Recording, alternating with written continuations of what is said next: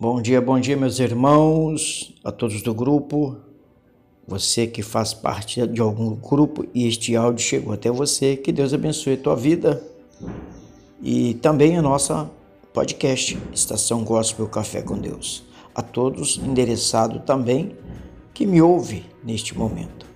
Tenho uma palavra para você e esta palavra está em Lucas 24, versículo 49, que diz assim: e eis que sobre vós envio a promessa de meu Pai.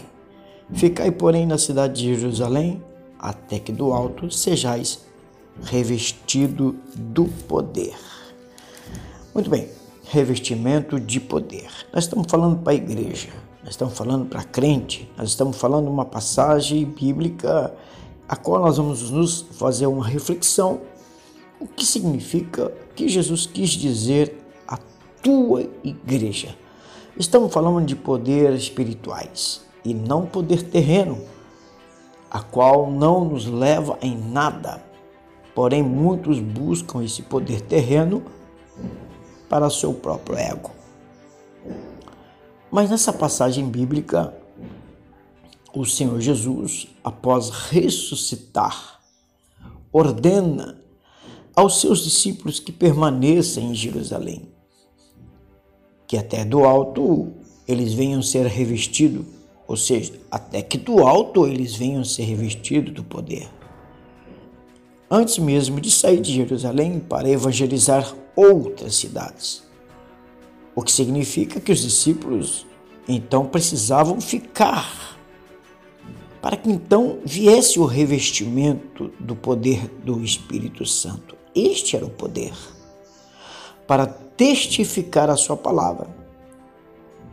E nos dias de hoje, o que nós podemos dizer?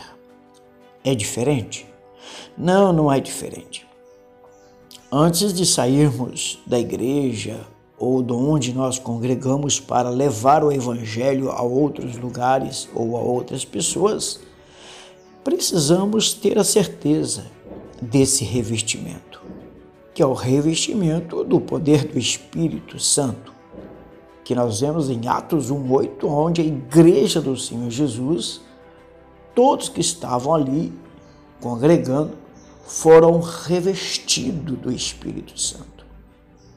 E foi isso que Jesus disse: E eis que sobre vós eu envio a promessa do meu Pai. E que promessa do Pai é esta a que Jesus se refere? Apenas do poder? Não.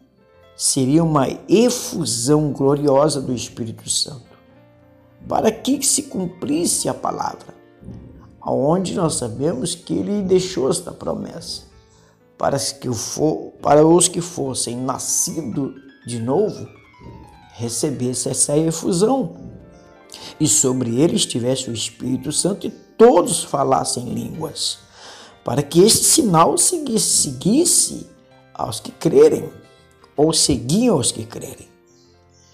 Isto o Pai já havia feito pela boca também dos seus profetas.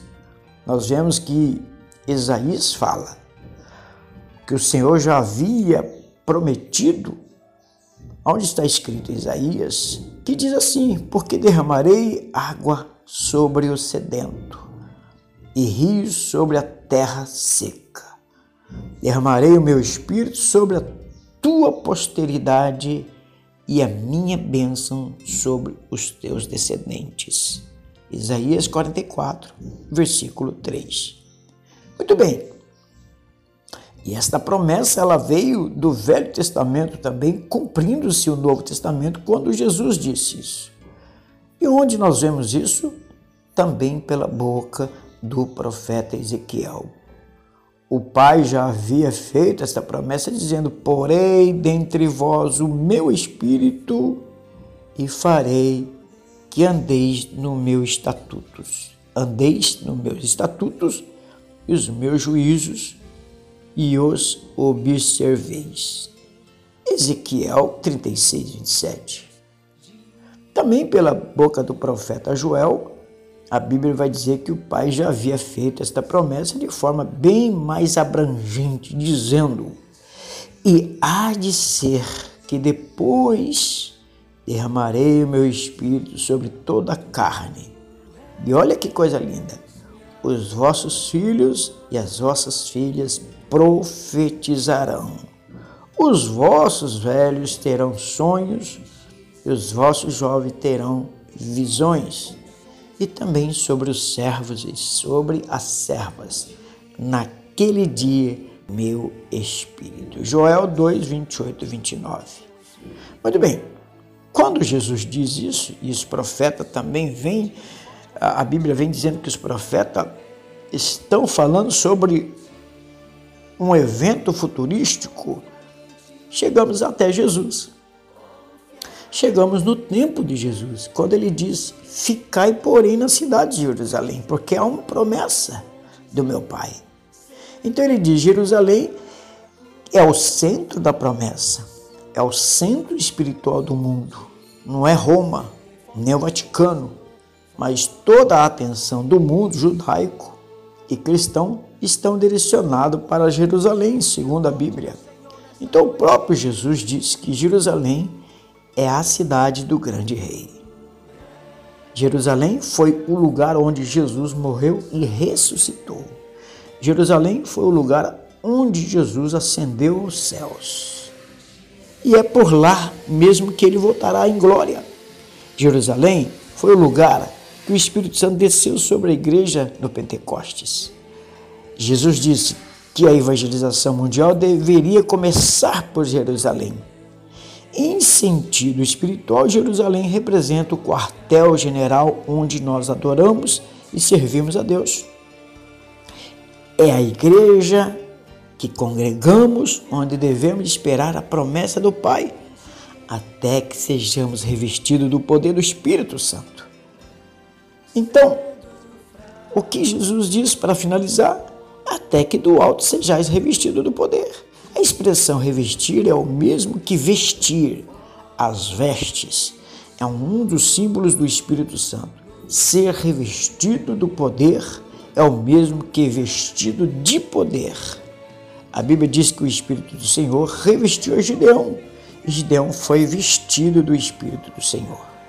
Em Atos 1,8, Jesus, Jesus disse: Mas recebereis a virtude do Espírito Santo, que há de vir sobre vós. E em Romanos 13, 14, Paulo escreveu, dizendo: Mas revesti-vos do Senhor Jesus Cristo.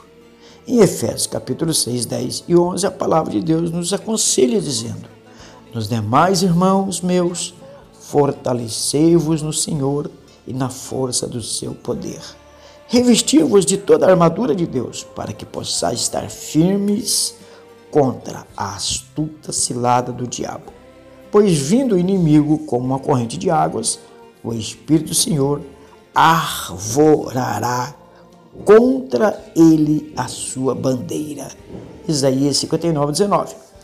Para concluir, precisamos do revestimento de poder para vencer todo o mal. Em Lucas 10, 19, Jesus disse: E eis que vos dou poder para pisar e escorpiões e toda a força do inimigo, e nada vos fará dano algum. Por quê? porque maior é aquele que está conosco. Que Deus te abençoe e receba essa palavra. Vou dizer, forte sou o Senhor.